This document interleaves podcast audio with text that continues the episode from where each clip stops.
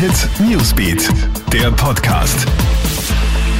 Einen schönen guten Morgen am Dienstag. Ich bin Gilbert Stadelbauer. Wir berichten heute über die Krawalle in den US-Cities. Da soll jetzt das Militär eingreifen. Präsident Donald Trump droht damit, tausende schwer bewaffnete Soldaten loszuschicken, sollten die Gouverneure und Bürgermeister die Lage nicht in den Griff bekommen. Nach dem Tod des Afroamerikaners George Floyd durch Polizeigewalt sind in den USA ja die schlimmsten Rassenunruhen seit mehr als 50 Jahren ausgebrochen. In vielen Städten gelten Ausgangssperren, so zumindest in der Nacht, auch in New York City.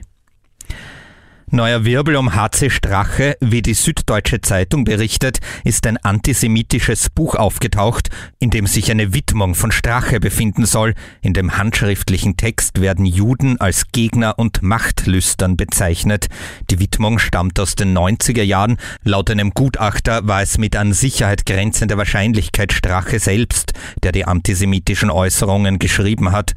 Strache teilt über seinen Anwalt mit, er könne sich weder an das Buch noch an eine solche Widmung erinnern.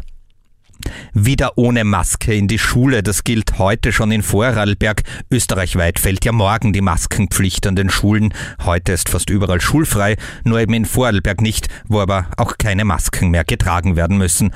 Morgen kehren ja auch die letzten Schüler, die noch im Homeschooling waren, an die Schulen zurück, und zwar am Poli, den Berufsschulen und Oberstufen. Insgesamt sind das 300.000 Schüler.